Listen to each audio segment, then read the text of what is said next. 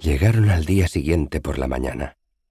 Oí crujir sus pasos en la escalera de la corrala, y cuando fui a abrir la puerta, el capitán ya estaba en ella, en mangas de camisa y muy serio.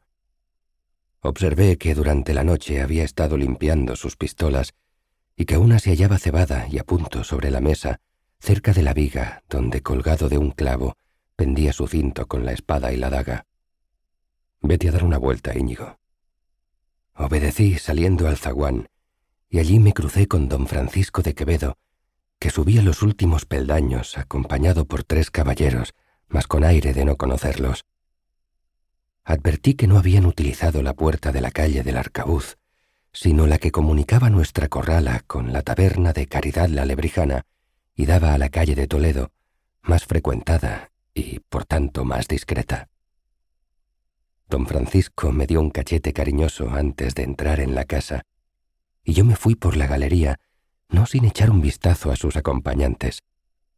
Uno era hombre de edad, con abundantes canas, y los otros, dos jóvenes de dieciocho a veintitantos años, buenos mozos y de cierto parecido, cual si fueran hermanos o parientes. Los tres vestían ropas de viaje y tenían aspecto forastero. Juro a vuestras mercedes que siempre fui bien nacido y discreto. Ni soy fisgón, ni lo era entonces, pero el mundo, a los trece años, es un espectáculo fascinante del que cualquier muchacho ansía no perderse detalle, y a eso hemos de añadir las palabras cazadas al vuelo la tarde anterior entre el señor de Quevedo y el capitán a la triste.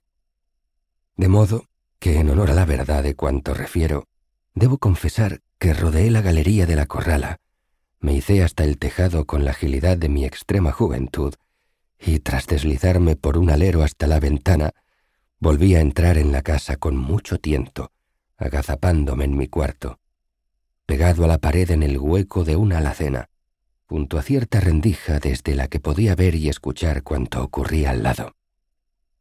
Procurando no hacer ruido y dispuesto a no perderme detalle de aquel episodio, en el que, según palabras del propio don Francisco, tanto Diego a la triste como él se jugaban la cabeza.